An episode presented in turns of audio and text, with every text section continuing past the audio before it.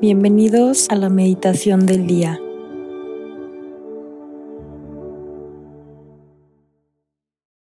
En nombre del Padre, del Hijo y del Espíritu Santo. Amén.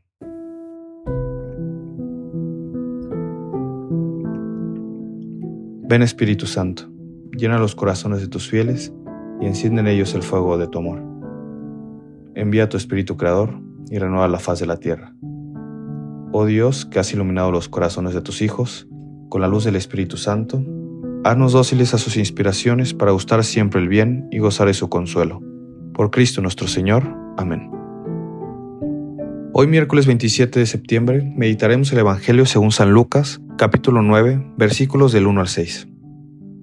Jesús convocó a los doce y les dio poder para expulsar toda clase de demonios y para sanar las enfermedades.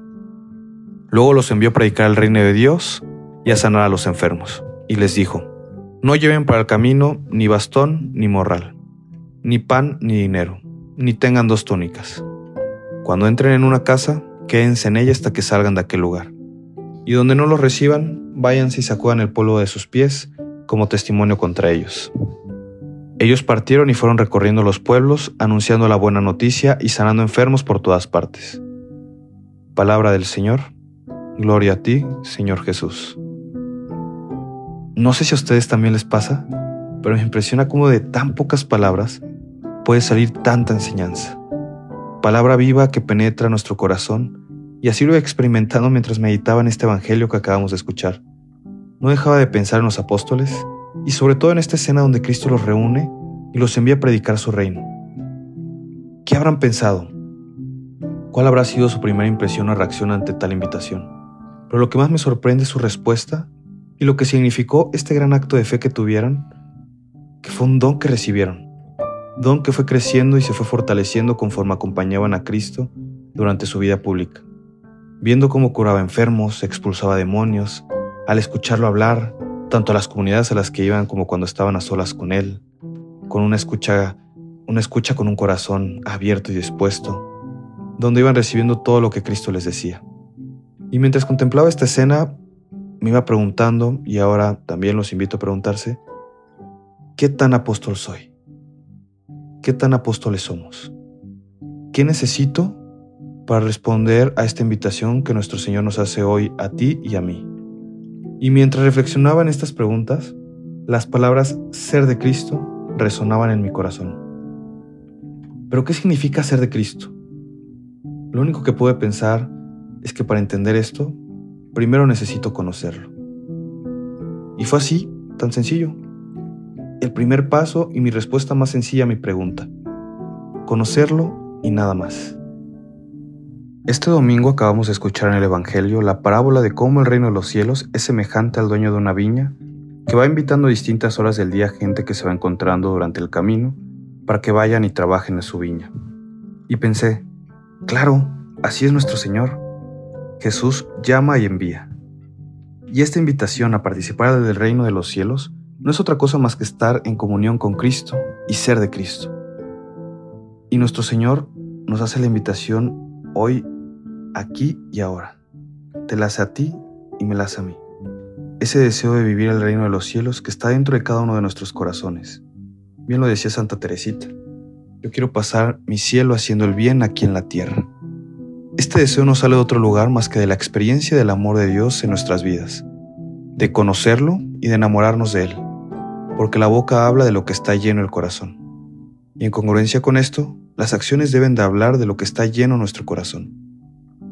Los apóstoles tenían que ir y contar lo que habían visto, lo que habían oído, compartir la experiencia del amor de Dios que habían tenido en sus vidas. Y es que cuando hemos tenido esta experiencia en nuestras vidas, es imposible guardarnos para nosotros tanto amor. Es un amor que te desborda y que tienes que compartirlo. Y esto le da cordura a la locura de la puesta en marcha de los apóstoles a predicar el reino de Dios. Por último, Jesús nos invita a atender las necesidades de nuestra iglesia, a vivir la hospitalidad con nuestro prójimo y no ser indiferentes. Es un buen momento para reflexionar en todo lo que nos da la iglesia y ver qué aportamos nosotros a cambio.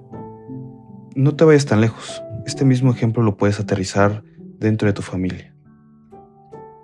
Identificar las necesidades que tienen nuestros hermanos, nuestros amigos, nuestros papás. El mundo necesita apóstoles santos, con un deseo ardiente de que Cristo reine en los corazones de todos. Un corazón disponible. Esta es la clave. Los que no solo piensan qué hacer, sino que busquen desde la oración saber qué pensó el Señor para mí, teniendo un corazón dispuesto. A veces ponemos nuestra fuerza en otros medios que pueden ser eficaces, pero para transformar el corazón y sanarnos, solo hace falta la palabra y un oído atento, un corazón dispuesto. Dios provee todo lo demás, no hace falta ni dinero, ni alforjas, ni túnicas, solo la palabra.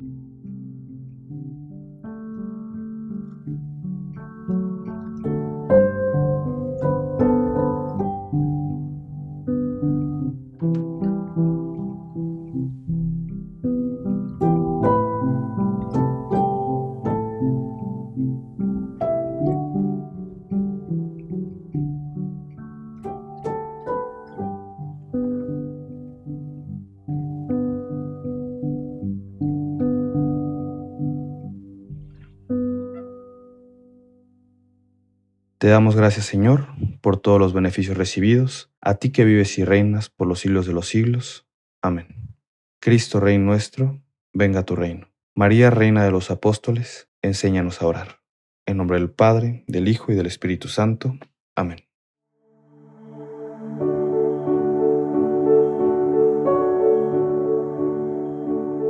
Deja que Jesús camine contigo en este día. Nos escuchamos mañana.